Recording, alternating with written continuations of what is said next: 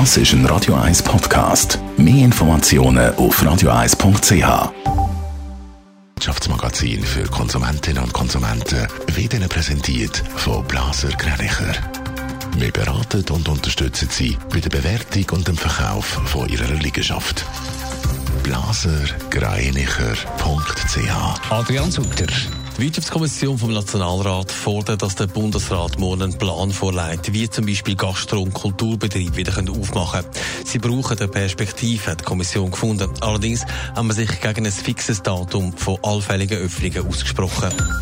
Die kanadische Fluggesellschaft Air Canada hat sich mit der Regierung auf ein weites Hilfspaket geeinigt.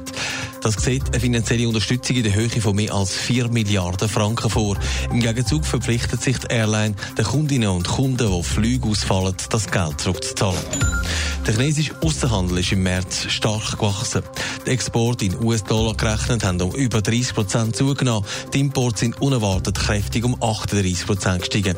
Die globale Nachfrage und die tiefe Gleichbasis im Corona-Jahr haben zu diesen starken Wachstumsraten geführt.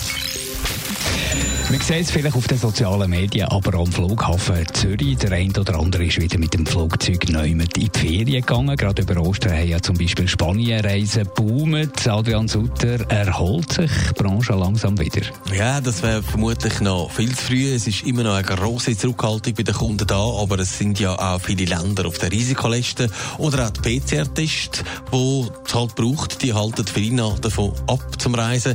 Das sagt auch die Hotelplanchefin Laura Meyer im Interview Interview mit dem Blick. Sie hofft sich aber einiges von der Test- und Impfoffensive im Bund. Was sie vor allem hoffe, sagt, dass es bald einen Impfpass gibt. Das würde das Reisen erleichtern. Weil jetzt verkaufen wir doch immer noch sehr wenig Reisen. Kein Vergleich zu den Zeiten vor der Pandemie. Jetzt braucht man zum Reisen meistens eben so einen PCR-Test. Du hast gesagt, auch sicher, wenn man zurück in die Schweiz kommt, braucht es dann später eine Impfung. Ja, die Laura Meyer sagt, sie können sich gut vorstellen, dass man sich muss ein bisschen anpassen muss. Der PCR-Test, aber eben auch eine Art Impfung Impfpflicht könne Ihrer Meinung nach tatsächlich in der künftigen Reiseplanung hineingehören? Es gibt ja jetzt schon Länder, wo man gewisse Impfungen haben Zum Beispiel, wenn man in verschiedenste afrikanische Länder reist, dann braucht es eine Impfung gegen Gelbfieber. Es ist für viele Kundinnen und Kunden vermutlich dann die Entscheidung, impfen oder nicht mehr reisen. Netto, das Radio 1 Wirtschaftsmagazin für Konsumentinnen und Konsumenten.